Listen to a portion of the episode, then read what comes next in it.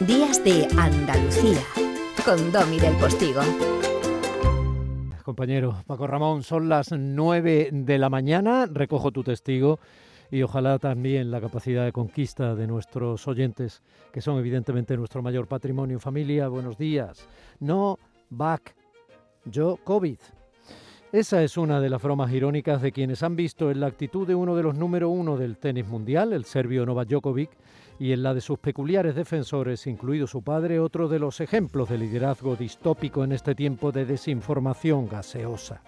En este tiempo de noticias sin explicar ni contextualizar, que se emiten como un pedo, fake por incapacidad de quien informa o por interés manipulador de quien las divulga, amenazando con ahogar la inteligencia colectiva, el sentido común y la responsabilidad social con su metano mediático y su enredamiento internautico.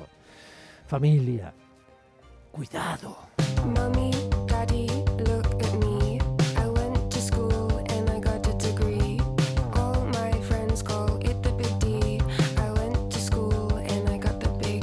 Pensemos, es domingo, es 9 de enero de 2022, hay tiempo, estamos vivos y no estamos solos, vivimos juntos en este inmenso barco. Vamos. Solo mirar al papá de Djokovic defendiendo en una sola frase que su hijo es el nuevo Jesucristo y la réplica de Espartaco es suficiente materia prima para la lucidez como vacuna contra la desorientación y para seguir vacunándonos. Yo lo hago mañana de la tercera dosis. Pese a las limitaciones que aún tiene esta vacuna para matar al bicho, ya nos lo advirtieron. Pero hay que seguir vacunándose contra la COVID y así ayudar a ralentizar su propagación para dificultar sus mutaciones y en un porcentaje indiscutible frente a los no vacunados, incluso salvar nuestra vida. Algo a lo que deberían estar obligados todos los papás respecto a sus hijos, incluido el papá de Djokovic.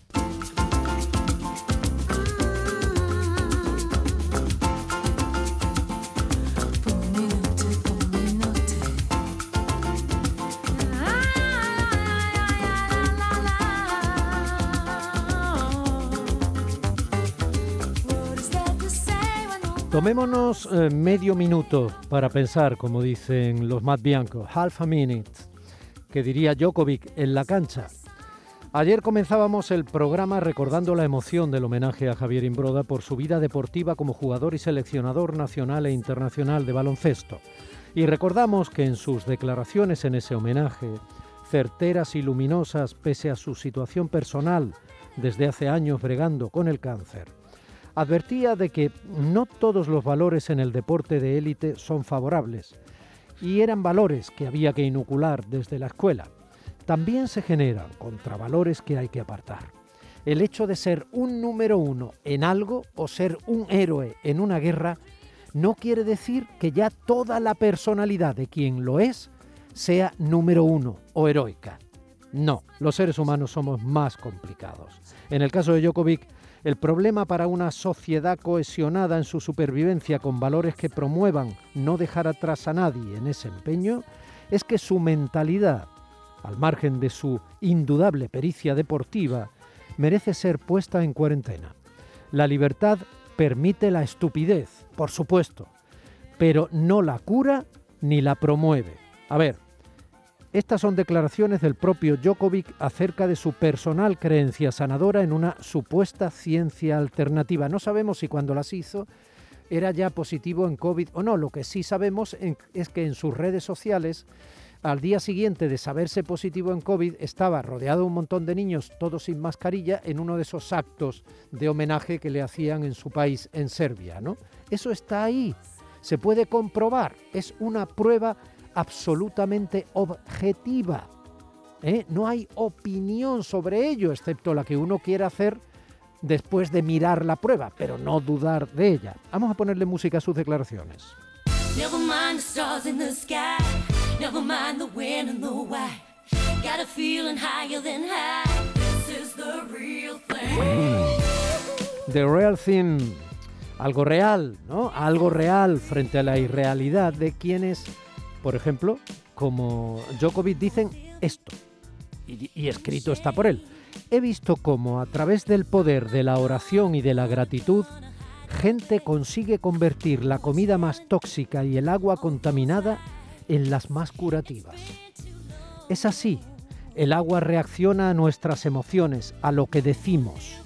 Tenemos que sentarnos sin cámaras, sin móviles, sin ver cosas y no tener discusiones conflictivas con los más cercanos cuando estás en la mesa. Mi abuelo muerto siempre estaba muy callado en la mesa y antes yo no lo entendía. Bien, es así. El agua reacciona a nuestras emociones, a lo que decimos. Insisto, vuelvo a leer su frase. Es así. El agua reacciona a nuestras emociones, a lo que decimos.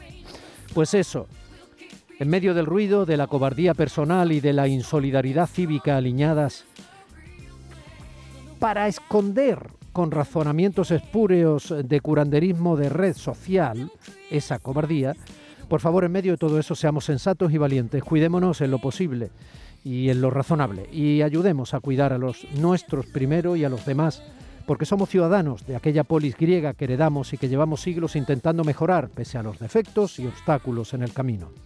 Menos ruido. Feliz domingo y un poco de silencio necesario para pensar. Silencio.